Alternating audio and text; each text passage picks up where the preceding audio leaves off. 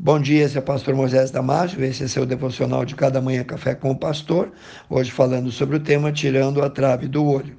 No livro de Mateus, capítulo 7, versículo de 1 a 5, disse Jesus: Não julgueis para que não sejais julgados, porque com o juízo que julgardes sereis julgados com a medida com que tiverdes medido, vos tornarão a medir. E por que reparas tu no argueiro, isto é, na palhinha ou farpa, que está no olho do teu irmão, e não vês a trave que está no teu olho? Ou como dirás a teu irmão: Deixa-me tirar o argueiro do teu olho, e eis uma trave no teu próprio olho? Hipócrita, tira primeiro a trave do teu olho, então verás claramente para tirar o argueiro do olho do teu irmão. Qualquer um que pensar que Jesus nunca disse algo engraçado, ainda não leu estas palavras no Sermão do Monte. Jesus imaginou um homem com uma trave saindo do seu olho. O homem não vê a trave em seu próprio olho, mas não consegue perder de vista alguém do outro lado da rua tentando tirar algo do olho dele com um lenço mesmo com uma trave no seu olho, ele grita para o outro dizendo: Ei, você não sabe que tem algo no seu olho e que isso pode ser perigoso? Engraçado, não é?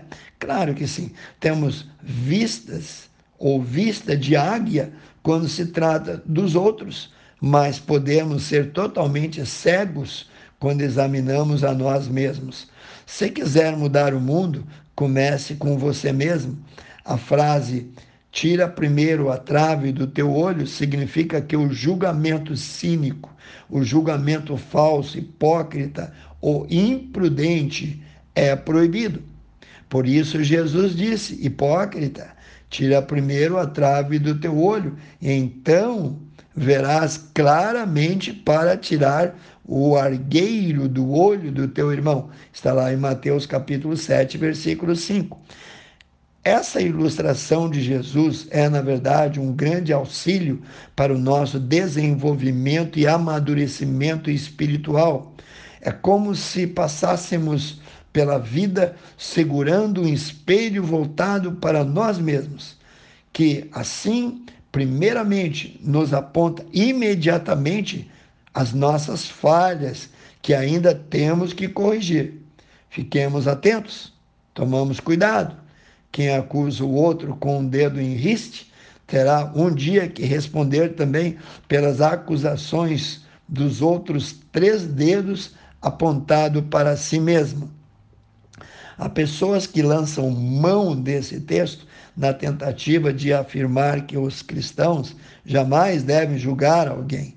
Mas o contexto imediato dessa passagem não deixa qualquer dúvida de que esse tipo de interpretação é equivocada. Imediatamente depois de Jesus dizer: Tira primeiro a trave do teu olho, ele completa dizendo: Então verás claramente para tirar o argueiro do olho do teu irmão. Isso quer dizer que, de fato, Jesus está proibindo certos tipos de julgamento, mas não todo tipo de julgamento.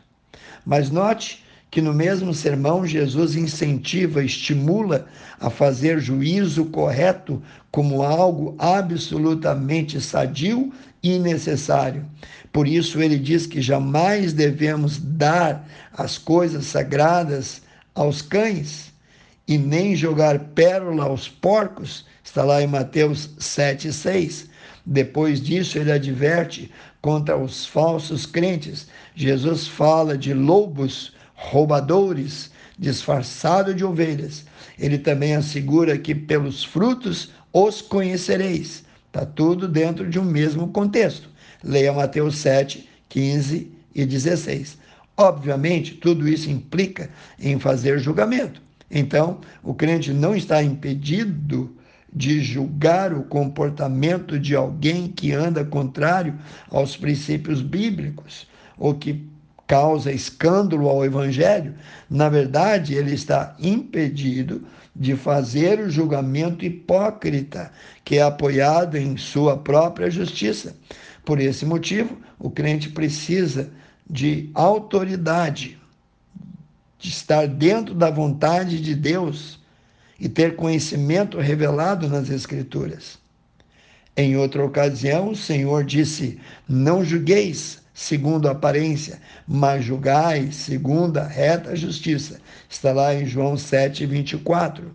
O apóstolo Paulo diz em 2 Timóteo, capítulo 4, versículo 2, 3a, Timóteo, quero que pregues a palavra, instes, a tempo e fora de tempo, corrijas, repreendas, exortes, com toda longanimidade, isto é, com toda paciência e doutrina, porque virá tempo em que não suportarão a sã doutrina.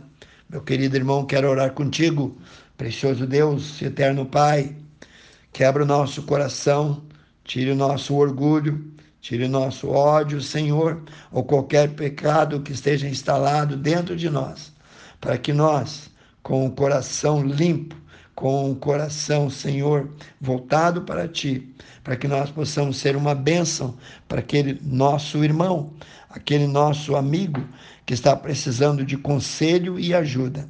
Pai, abençoe cada um que ouviu esse devocional, que as tuas mãos de graça, que as tuas mãos de transformação, que as tuas mãos de poder estejam sobre aqueles que ouviram esse devocional. Eu oro e peço no precioso nome de Jesus. Amém. Se você gostou desse devocional, passe adiante. Se você precisar de mais suporte bíblico, acesse o nosso site www.ibbfloripa.com.br e eu te vejo no próximo Café com o Pastor.